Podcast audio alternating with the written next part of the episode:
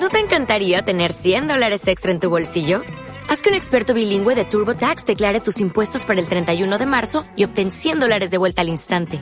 Porque no importa cuáles hayan sido tus logros del año pasado, TurboTax hace que cuenten. Obtén 100 dólares de vuelta y tus impuestos con 100% de precisión. Solo con Intuit TurboTax. Debes declarar para el 31 de marzo. Crédito solo aplicable al costo de la presentación federal con TurboTax Full Service. Oferta sujeta a cambios o cancelación en cualquier momento.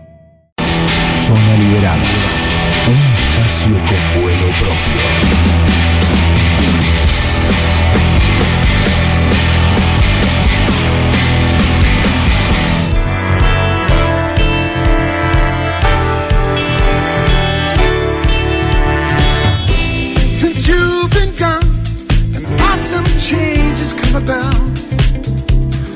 Muy bien, pasaron 12 minutos de las 19 horas, una temperatura de 18 grados 6 y bueno, ya tenemos a nuestro invitado, a Machi Rufino. Hola Machi, ¿cómo estás? Hola, ¿cómo estás? ¿Cómo andas? ¿Bien? Muy bien, muy ¿Te bien. escuchaste gracias. fuerte? Me escuché fuerte y me separé Bueno, ahí te bajamos un poco los auriculares. No, no, eh, pero escuché que como que estaba distorsionando, me arrimé mucho, ¿no? Ahí en No, el- ahí, ahora cómo te escuchas, ¿bien? Sí, sí, decime vos si yo no estoy... Ahí estamos bárbaros. Ah, ¿no? bueno, Ahí estamos bueno. bárbaros. Ahí estamos bárbaros. Justo estábamos hace un rato comentando, por ejemplo, en, en- en un repaso de noticias, mientras ya empezaban a llegar saludos para vos, gente de Mendoza que está dejando mensajes ahí en la página. Eh, observábamos una noticia, la comentábamos en verdad que tenía que ver con que Kurnilov está buscando bajista. Dijimos, todo tiene que ver con todo. A veces, viste, como que aparecen las cosas así. Ya en el programa anterior hablábamos de bajista y bueno, por eso tenemos la posibilidad de tenerte acá. Claro, pero yo no me voy a postular para el puesto de bajista que busca él. te. Le Kurnilov no. No, no. No. ¿Y cómo va todo? ¿Bien? Muy bien, por suerte va muy bien. Eh, hace ya cinco años que estamos tocando con Lito Pume. Con el trío. Y, con el trío y Cristian Judurcha y no es fácil para, para una banda que no entra en el circuito comercial, digamos. ¿no? ¿Te hace Porque- difícil entrar? No, o sea, lo, lo que es difícil es mantener una, un- una banda tocando con un mínimo de, de- de, digamos, motivación de poder Mm, hacerlo. sí. Básicamente tocar, porque si no tocas es Claro. como que no, no se justifica estar tocando. Y eso lleva su tiempo porque nos movemos, nos movemos en un circuito eh, quizás un poco marginal, ¿no? En el sentido que nosotros no vamos a ir a tocar a un Quilmes Rock, es obvio que no, por la música que hacemos. Eh, yo siempre la defino así, para un rockero somos yaceros y Sí. para un yacero somos rockeros, estamos como en una especie de tierra de nadie, ¿no? claro. Mm. Eh, pero bueno, es lo que nos gusta hacer. Yo estuve muchos años sin tocar, más de 10, ¿Por qué? porque en el año 95 falleció mi hija y yo entré en un cuadro de, de depresión aguda y Sí. no sentía ninguna motivación para tocar y no toqué. Eh, y, y hice cosas muy puntuales muchos años después que ella falleció, en el 2003 me invitaron divididos a tocar y, y yo acepté porque mi hija era fanática de divididos Sí, sí, y sí. bueno, pensé quizás inocentemente que ella desde arriba era feliz por eso y, eh, y después me volví a guardar otra vez, después me llamó Lito Vitale para tocar con Tantor en el- cuando él hacía el programa ese, ese amigo del Claro, alma sí, sí, Mm. sí. Y me volví a guardar otra vez. Y después eh, ya en el 2007 me llama de nuevo Lito Vitale para participar de un disco eh, homenaje a los 40 años de rock nacional. Y me dice, mira, me gustaría que estés en el disco, qué sé yo, eh, tendrías que grabar con Spinetta, me dice, ¿no? Y yo, la verdad que, no, claro, eh, no, obviamente no sonó como un castigo, ¿no? Era- Claro. No, más bien. pero, Desde ya. pero bueno, a- yo dudé, eh, dudé en el momento porque dije, Luis, es difícil que se involucren en una cosa así, que era muchos artistas, ¿no? Pero un día tuve la oportunidad de, de hablar con él y le digo, che, ¿es verdad que vamos a grabar? Y me dice, sí, es verdad. Y digo, uy, parece que va en serio. Bueno, hicimos una versión de Tres Agujas, el tema de Fito, Sí. Con J. Morelli, que yo ya había tocado dos años con él en la época de Tester de Violencia, eh, Baltasar Comoto en guitarra y Lito Vitale. Y me quedé con esa sensación de decir, eh, qué lindo que es volver a ser músico otra vez, ¿no? Claro. Y Y ahí te picó qued- el bichito de claro, vuelta. quedó ahí picando y tras cartón, viste, me, me llama el tuerto Wirtz eh, que me dice, Machi, mira, me gustaría tocar con vos. Y yo todavía le decía, pero yo no estoy tocando, tuerto, estoy como retirado, ¿viste? No, pero dale, qué sé yo, que esto y que el otro. Y bueno, y como yo ya estaba medio que, que la cosa me había gustado, le dije que sí. Entonces ahí armamos un trío con Héctor Stark, Claro. Y, y que fue cuarteto con Ciro Fogliata y ahí tocamos acá en el anfiteatro de Mataderos Ah, mira, mira. Sí. al aire libre. Sí, sí. al aire libre eso ¿Y fue cómo estuvo ese día? Fue, fue Pugliese. fanta- sí, fue fantástico Sí. y además eh, en un momento Héctor Starr dice bueno la digamos la cuestión de hoy es que Machi vuelve a tocar después y me la dejó ahí picando y yo tuve que hablar y la gente no me dejó hablar estalló así como una ovación y ahí tomé conciencia de varias cosas no como que por ejemplo eh, la gente no se había olvidado de mí y que me daban como un lugar como Machi, porque yo siempre Mm. había sido músico de, Sí. siempre Sí. nunca hice nada solista, Claro. cosa que la voy a remediar porque este año sí voy a hacer un disco solista. Pero digamos que por ahí, ahí en- en- eh, lograste, no sé si digo entender, pero eh, darte cuenta de que el nombre es una marca registrada en el rock. Sí, lo que pasa es que, yo te digo sinceramente, para mí eh, eh, es- esas cuestiones nunca fueron importantes en mi Mm. relación con la música. Sí. Yo quise ser músico para tocar y poder hacer música casi para una satisfacción personal, que después por imperio de las circunstancias se transformó en- en, digamos, en algo público, porque toqué con, con gente importante, lo cual también lo considero que es una casualidad, podría haber sido por ahí otra cosa, pero fue así, ¿no? Entonces, Papo, Espineta, Sí, todos sí. los nombres que ustedes conocen. Sí. Eh, pero bueno, eh, pasó lo siguiente, el tuerto se enferma, ustedes conocen la historia, finalmente. Claro, después, sí. Y yo ya no me quería volver a mi casa, o sea, el trío Sí. quedó sin baterista. Entonces, yo había tenido un proyecto que se había frustrado justamente por el fallecimiento de mi hija, que era tocar con Cristian Judurcha Sí. y con Guillermo Arrom, guitarrista Sí. con el que tocábamos. Y bueno, cuando muere mi hija, todo eso quedó en nada. Me acordé de Cristian y lo llamé y le dije, mira, estoy con Héctor Stark, qué sé yo. Y en principio nos juntamos a tocar, pero entre Héctor Stark y Cristian Judurcha, cero química hubo, ¿entendés? Entonces, para mí la disyuntiva era, o me quedo con Cristian y busco otro guitarrista, o me quedo con Héctor y busco otro batero. Pero con Héctor yo ya había hecho Tantori, había hecho, Claro. tocado, somos amigos desde hace 40 años y seremos amigos por siempre con Héctor. Y entonces me pareció que por ahí era más piola lo otro. Así que bueno, me quedé con Cristian y Cristian eh, a los pocos días me llama y me dice, mira, hablé con Lito de Pumer y le dije y de hacer un trío con vos y me dijo, ya. Y ahí- y ahí la cerraron. arrancó, ahí Sí. arrancó este trío que ya lleva cinco años. Y que estuvieron tocando hace poco tiempo, hace pocos días atrás. Estaba ahí Sí, eh, revisando el Facebook, sí, hace algunos días. Sí, estamos tocando bastante, lo cual es muy bueno y también tiene que ver un poco con, con que hace ya como un año que estamos vinculados con una manager divina que se llama Litay Luna Doval, Sí. que es una Mm. cubana que está viviendo acá en Buenos Aires Mira. y que bueno, eh, a veces nosotros tuvimos un par de años, como se dice, atendidos por sus dueños, digamos, Sí, pero sí, sabes sí. que no, los músicos manager hay muy pocos casos así que son Que funcione, ¿no? Claro que funcionan. Eh, eh, no porque no sepamos hacer un trámite o no podamos hacer algo solos, pero en general es necesario. ¿viste? Así que también ella empuja y ayuda. Así que tenemos este domingo, ya que estamos, lo voy a decir, tocamos en La Plata, en Ciudad Vieja, el domingo que viene. Y después, Eh, tenemos Boris el día 29. Eh, muy probablemente vamos a Mendoza, muy probablemente vamos a Tucumán, muy probablemente vamos a Bahía Blanca y muy probablemente vamos a Mar del Plata. Son todos lugares vos, una agenda cargadísima tienen. eh, digamos, por eso te ¿No? decía al principio de la charla que eh, se están empezando como a ver los resultados, más que nada de haber permanecido juntos cinco años. Entonces ya se instala de alguna manera el nombre que no es más que nuestro nombre, que también tiene una razón, decidimos no buscar un nombre, los románticos del Ártico, Sí, cualquier cosa, sí. porque somos todos chicos grandes y a nosotros, el, el, digamos, eh, eh, hoy, hoy es la cuestión, ¿entendés? O sea, para nosotros todo es hoy. Entonces era más fácil que la gente eh, nos conociera en forma individual y juntar nuestros apellidos o nuestros nombres y apellidos que ponerle un nombre a la banda y esperar a que ese nombre se hiciera conocido. Por Claro. eso ese Pumer Machi Judurcha. Sí, ahora, pero también de alguna forma eso eh, lo que deja en claro para, para el público es que eh, eh, sabe qué, qué, qué calidad musical es la que va a encontrar, ¿no?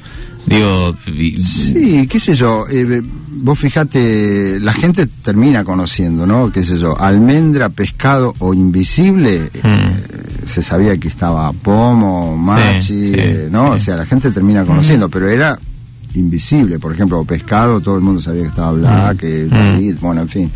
No, yo no estoy en contra de eso, ¿no? Eh, es decir, a mí me gustan las bandas con un nombre. La cosa solista por ahí hasta da como una idea más de, de, de- de así, de no de ego, pero como de individualista, ¿no? Claro. Cada uno. Pero bueno, está bien. Y aparte, en realidad nosotros también hacemos cosas al título individual. Eh, Lito de Pumer tiene su quinteto, paralelamente al trío sí. donde él hace por ahí otras músicas. Eh, yo empecé este año eh, contratado por la Secretaría de Cultura de la provincia de Mendoza, así que aprovecho para saludar a todos los mendocinos. Bueno, de hecho, ya están mandando saludos de allá. Claro, eh, seguramente gente que tuvo oportunidad de escuchar un concierto maravilloso que organizó el- la Secretaría de Cultura de la provincia en el Parque General San Martín, que se llamó eh, Canciones Eternas, en homenaje a Luis Alberto. Claro. Y viajamos unos, algunos músicos de Buenos Aires, Ulises Butrón, Marcelo Torres, entre otros, eh, Mono Fontana, eh, Claudio Cardone. eh, y músicos mendocinos. Yo tuve que ir unos días antes para ensayar con músicos mendocinos eh, algunos de los temas que, que iba a tocar. Eh, y después termina lo de Mendoza y me llama Lito Vitali y me dice, mira, eh, te necesito para cantar un tema en Villa Gesell, otro, otro homenaje a Luis Alberto, esta vez organizado por Cultura de la Nación. Y, y yo inocentemente le digo, pero ¿querés que toque? No, no, no, me dice, la banda ya la tengo, quiero que cantes, me dice. Así que, y en Mendoza fue igual, también me, dij- me dijeron, queremos que vengas a cantar. Igual toqué un par de temas. Entonces estoy como descubriendo una faceta que a mí me, me- no me da risa, pero digamos me causa gracia, que ahora vengo a ser como cantante. Si Y can- pensando, y pensando en el disco solista este que vas a empezar a laburar, Ah, voy a cantar, obvio. Todo el disco. Sí, no, sí, qué sé yo. Eh, Lo que- todavía, no, lo que todavía no lo tengo muy claro. ¿Para cuándo sería? ¿para terminar este no, año primero, o comienzo de no, sí, la idea, 2014? la idea es que, no, ya, ya estamos casi a mitad de año. Eh, supongo que hacia fin de año, ¿no? Con suerte, porque imagínate que tengo, eh, eh, si bien yo tengo mucha experiencia, he grabado muchísimos discos, más Sí, de sí, 30, con todo tipo de artistas, que van desde Mercedes Sosa Claro. hasta Rubén Goldín. Pero en este caso, que la cosa es de uno, eh, es distinto, ¿no? Todo, creo que, que, no sé, me voy a tomar el tiempo necesario, no un tiempo exageradamente largo, pero sí como para estar seguro de qué es lo que quiero hacer, con quién lo quiero tocar, eh, qué clase de música quiero hacer, ¿no? Que tenga una coherencia también. Así que no te puedo dar muchos datos de eso, pero me, me encantaría que salga hacia fin de año. sí. Trajiste eh, unos temas. ¿Cuál querés escuchar? Estamos eh, aquí haciendo un reportaje con Machi Rufino. ¿Qué querés escuchar? Mira, yo traje, yo traje unos temas, en ninguno de ellos yo intervengo porque eh, Laura, Sí. Laura me dice, si tenés ganas, tráete unos temas de otros artistas. Así Claro. que así rápidamente elegí. un pecadito. Claro, ahí hay un último disco de Donald Fagen, que es el, el líder de Steely Dan, que es una de las Sí. bandas que yo adoro. Sí, sí. Eh, y hay un tema que se llama Miss Marlene, fíjate, ese tema, ese tema me gusta, ponerlo si tenés ganas. ¿Este? Sí. Bueno, ahí está. La música que trajo Machi Rufino, ¿qué más? Escuchamos.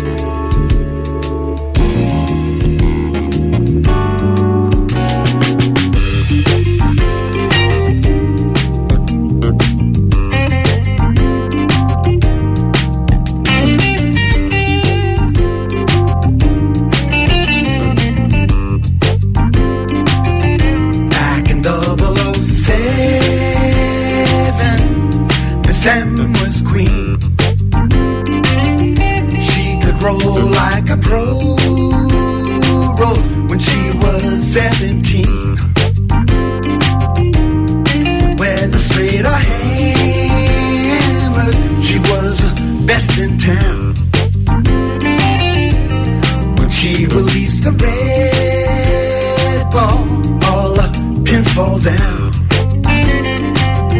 Can't you hear the balls rumble?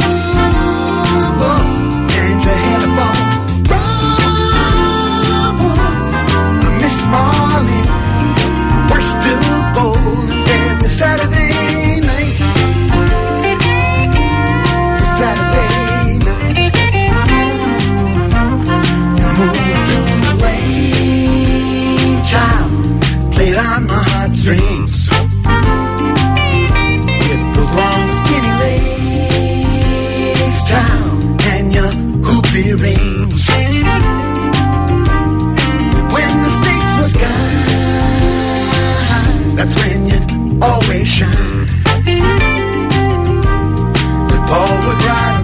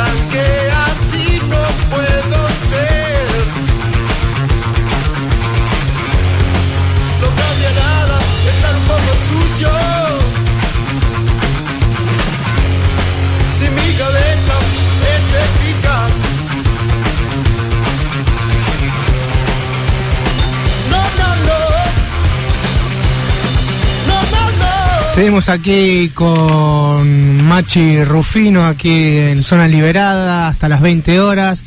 ¿Cómo fue elaborar con Papo, Marchi? Mira, fue.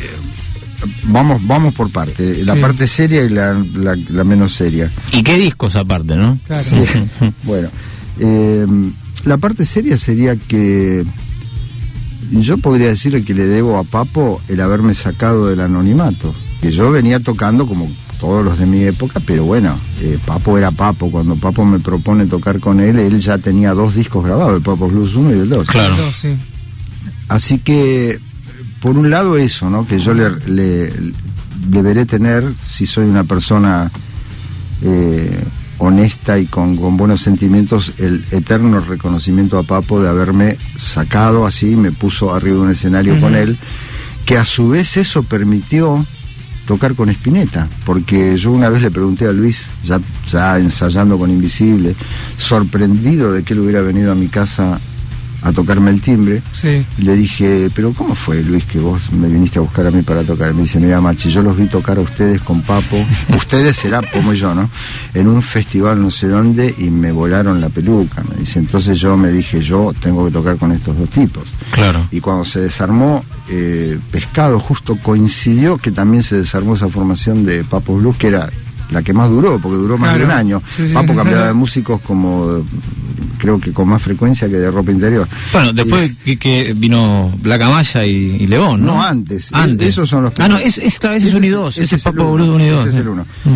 Y bueno, y ahí se dio lo de tocar. Y la gente inventó el mito de que Papo, de que Spinetta le robaba las bases a Papo, ¿viste? Porque como había tocado en pescado con David León y Blacamaya Claro. y después con Sí. con Pomo, y nada que ver, no, no, nada que ver.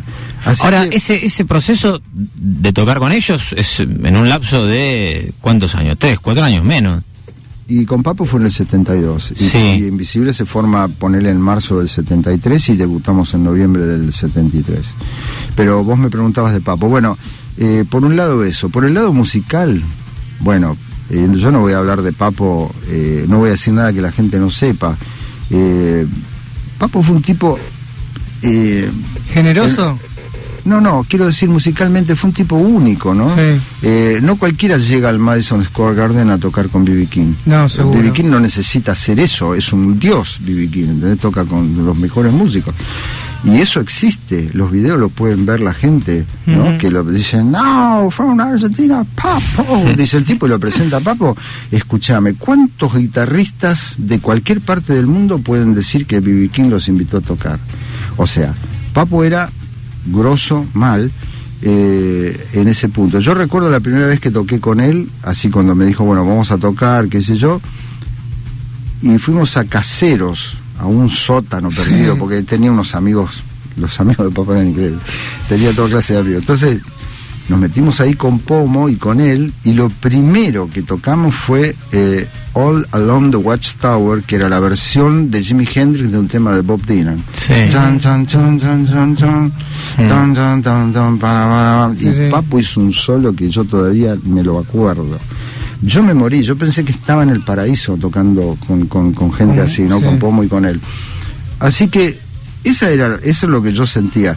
Eh, vos me decías si es generoso. Sí, fue generoso porque de hecho yo grabé un tema con él compartiendo la autoría, cosa que él no necesitaba hacer. Ujú. Y Sándwiches de Miga es un tema hecho en, en coautoría con él. ¿Es, Y es él- real la historia de, de- de- de que era un, un evento, así un cumpleaños? No, nada que Mentira. ver. No, no sé. Eh, mira, en realidad yo no sé, porque la gente me dice a mí, ¿qué quiere decir la letra? Y yo no tengo nada que ver con la letra, yo hice la música, Claro. no la letra. Eh, si, si, si te digo, te miento. La verdad que no sé, capaz que eso existió y él lo volcó en una letra y yo ni me acuerdo, ¿viste? Porque no te olvides que estamos hablando de un disco que se grabó hace 40 años, Claro, 1972. claro, claro. 39 años, ¿viste? Eh, la, la memoria más fuerte no, no, no llega a acordarse de todas las cosas. Es generoso porque hizo eso.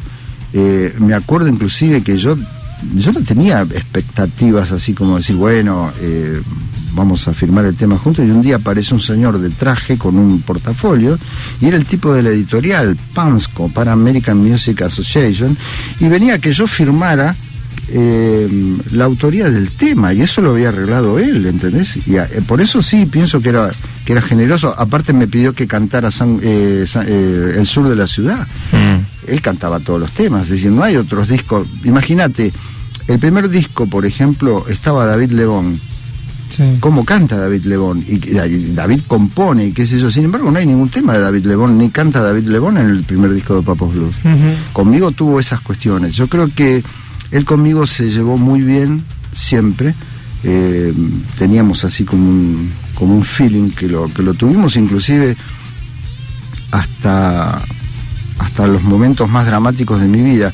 Eh, cuando ya había muerto mi hija y cuando me invita a Divididos a tocar, él se aparece por obras, ¿no? con todos los riffs. Y Papo era un tipo que tenía esa cuestión machista que Papo no te daba un beso. Si vos, si vos ibas a darle un beso, el tipo te hacía así, te ponía la mano, ¿viste? Ah, mira, no sabía. Y sin embargo ahí, delante de un montón de gente, el tipo me ve y me dice Tosins. Después te voy a explicar por qué me dice Tosin o por qué me decía Tosin. Y entonces viene y me da un beso delante de todo el mundo. Y ¿Vos yo te lo que quedaste yo- ahí pa- no, yo lo que sentí es que él me estaba dando un mensaje como diciendo, no te pude expresar lo que yo sentía cuando murió tu hija. Te lo estoy diciendo ahora. Yo tomé eso, yo lo interpreté así. De esa manera. Yo lo interpreté Claro. de esa manera. Él me decía Tosin porque era, le gustaba mucho jugar con los nombres. mi apellido es Rufino, entonces él me decía Tocino. Pero Tocino le sonaba muy español, Mm. entonces para hacerlo medio inglés decía Tosins. Tosins le sonaba mejor que decir tocino, pero venía de una deformación Claro, del apellido. claro, claro, claro. Así que bueno, ese era, yo me divertí mucho tocando con él, me divertí mucho, gané plata, eh, qué sé yo. eh, ¿Qué fueron tus primeros tus primeros dineros de entrada, sí? No, no fueron mis primeros dineros porque ya venía tocando de antes. Sí, sí. Yo, yo había sido profesional desde casi a los tres meses de empezar a tocar, ya estaba tocando con un brasilero que se llamaba Waldecir Lima, tocando bossa nova, el tipo me quería llevar a Brasil y que yo, sí- siempre ganaba guita. Pero digamos la cosa grosa, sí, sí.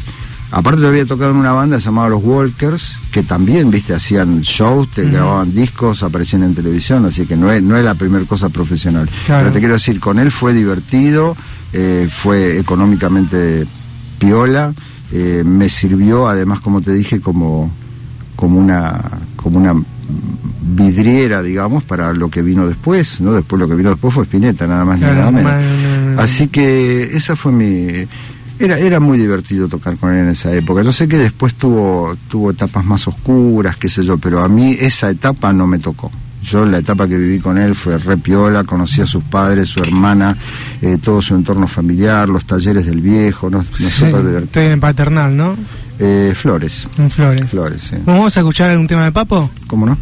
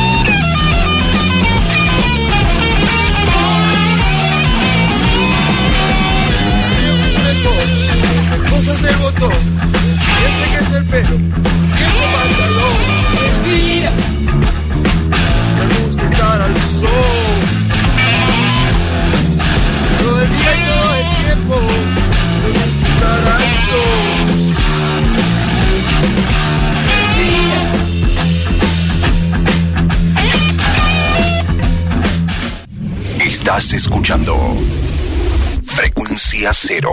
Nunca imaginaste que íbamos a llegar hasta acá. 92.5. Nosotros tampoco. La rompe. Zona liberada. Un espacio con vuelo propio.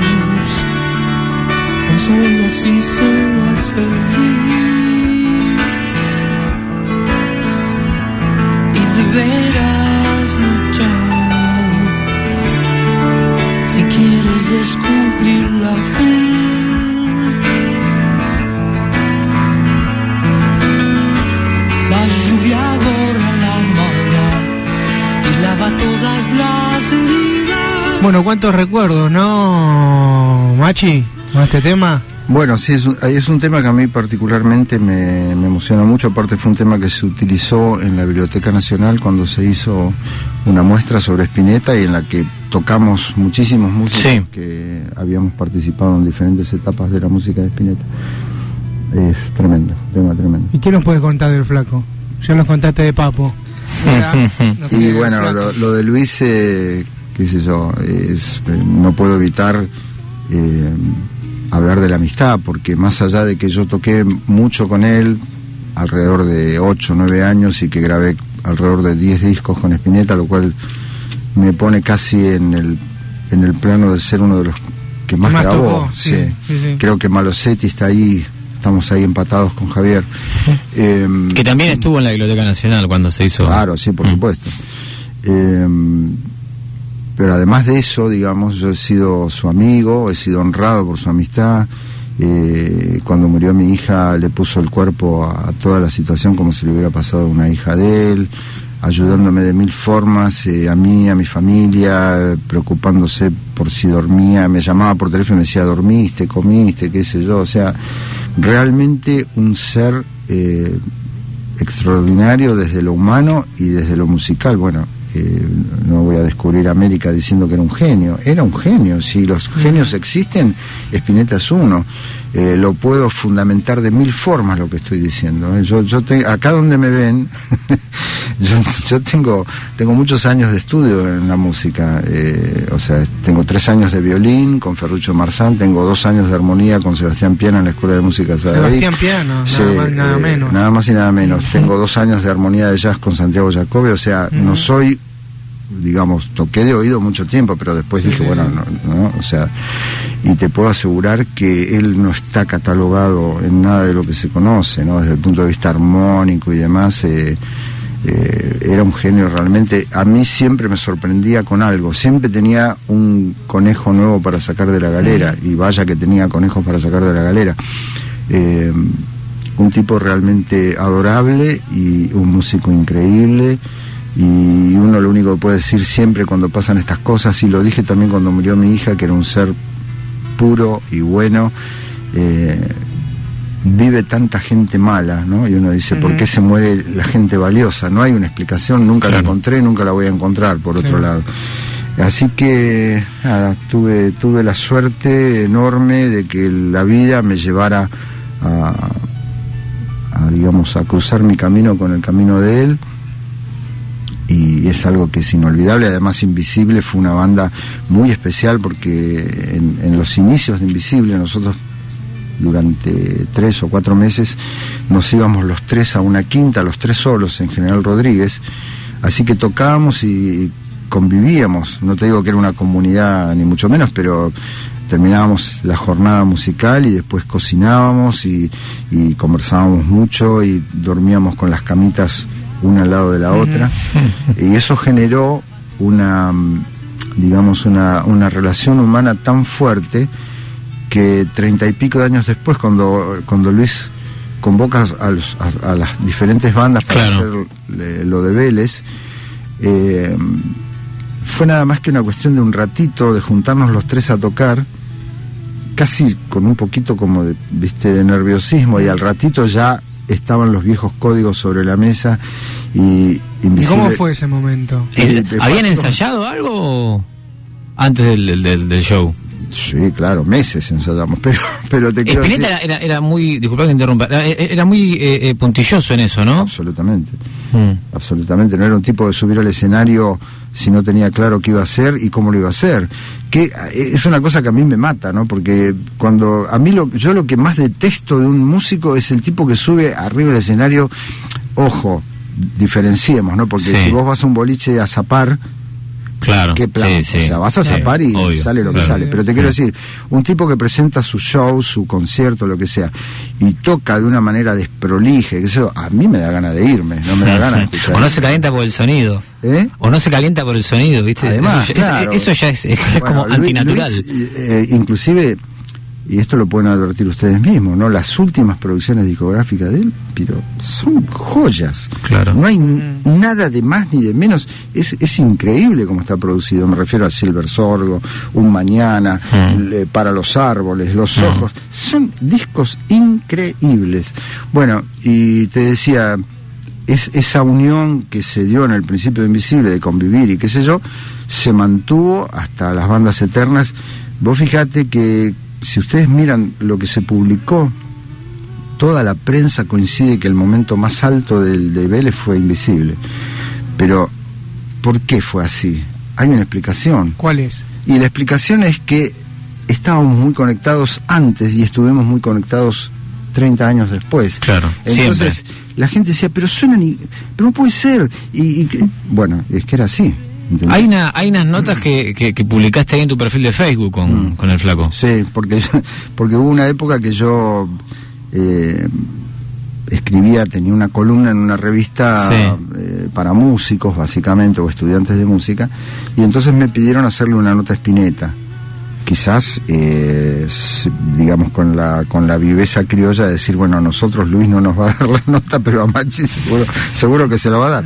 Y así fue, ¿no? A mí me daba realmente calor y yo les decía, no, pero ¿cómo? Yo no soy periodista, soy músico. No, pero bueno, hay precedentes de, de, no sé, Steve Lukather que le hizo una nota a Eddie Van Halen, qué sé yo, este tipo de cosas, ¿no? Al final me convencieron. Y un día le dije a Luis, convencido que me iba a decir, pero machi, mira lo que me venís a proponer. Y entonces le dije de hacer la nota y me dice, no, no, sí, hagámosla, hagámosla. Y entonces fui un día a la casa con mi hijo, Pablo, que es músico también, y, eh, y él sacó fotos y demás, y grabador en mano, hice la nota, que después, transcripta papel, eh, y sacando todas las cosas de, que por ahí uno dice eh, que no tienen nada que ver con la nota en sí, así todo fue una nota muy extensa que se tuvo que publicar en dos números de la revista. Hmm. Eso, fue en el 2007. Entonces yo tenía el audio, el crudo, eso dije, ¿qué, gano con guardarme esto para mí? Lo publico y que la gente que adora Spinetta lo escuche. Y hay que compartirlo, eso claro. Dice, eso dice. Está en tu perfil de Facebook y en YouTube también, ¿no? La gente ahí lo, buscan, ponen Spinetta Machi y ahí lo van a encontrar. Claro. muy bien. Bueno, eh, escuchamos un, tema más de los que trajiste. Ya como para después volver y, ir cerrando y desde ya que te, agradecemos que hayas venido. ¿Qué tema querés eh, escuchar? De lo que trajiste. Eh, pone, pone el de Crosby, Steel Nash, pone, pone Wooden Ships, que es un tema que a mí me encanta y que lo, eh, quiero decir, lo fui a ver a Crosby, Steel Nash y me dieron vueltas. Son, son geniales, tan grandes, tienen setenta y pico de años y demuestran por dónde pasa la cosa. Más de un pibe de hoy tendría que ir y verlos. Y aprender, ¿no? Sí, lo digo así, sinceramente. La, tienen toda la energía intacta y la musicalidad ni hablar. Y ese tema a mí me gusta hacerlo luego con un amigo, Gustavo Roca, que, que adora esto. Bueno, otro amigo mío que los adora es León Gieco. pero León, las veces que yo le digo de cantar algo juntos, me dice, no, pero mi inglés no me da para eso. pero con Gustavo lo hacemos, y este tema que se llama Wooden Ships. Dale, vamos a escuchar.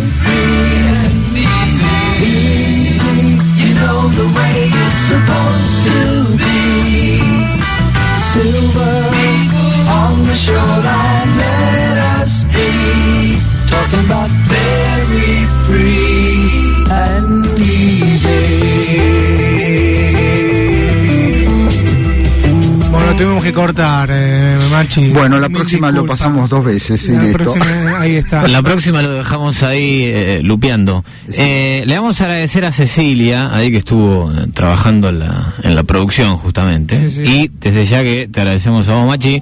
Eh, para nosotros siempre es, eh, eh, lo digo por la radio en general, ¿no? O sea, más allá del espacio de Zona Liberada, que, que- que es un espacio absolutamente musical y que siempre busca nadar en la música y nadar en el rock argentino, y eso significa, de alguna manera, eh, entender la historia, entender el presente y poder también contar lo que va a venir, como las próximas fechas que va- vamos a estar repitiendo. Eh, para nosotros siempre es... es, es, es, eh, eh, Gratificante. Sí, gratificante, ¿no? Poder invitar a una, a una gran cantidad de músicos y, y de alguna manera que puedan venir y que, y que disfruten, que la pasen bien, ¿no? Así que es una, una jornada gratificante más, por eso que te agradecemos. Bueno, no, yo, yo les agradezco a ustedes por invitarme y por permitirme eh, contar cosas y, y también de alguna manera hacer conocer la actividad que estoy teniendo en este momento. Así que muchas gracias. Tiramos las fechas. fechas. La Plata. El próximo domingo en Ciudad Vieja, en La Plata. El 29 de este mes, 29 de junio, en Boris, en Palermo. Sí. Y cualquier cosa a través del Facebook, ahí se van. Yo publico siempre las fechas, eh, en este momento tengo estas dos confirmadas, pero siempre publico en Facebook las, las, eh, las fechas que van saliendo. ¿sí? Claro. Bueno, cuando esté el disco ya, el solista, el próximo, Esperemos que lo pueda sacar antes del fin de año, ojalá Dale. que sea así. Muchas acá están las puertas abiertas para que lo traigas. Muchas gracias. Gracias, Edgardo, por estar el día de hoy aquí acompañándome. No, gracias por invitarme. Eh, muchas gracias. saludo a Rufo y también a Marina, que estuvo la primera hora con nosotros y está filmando en este momento el reportaje con Machi. Machi, muchas gracias, ¿eh? Gracias a vos, bueno, gracias a ustedes y, y será hasta una próxima vez, supongo. Dale, gracias.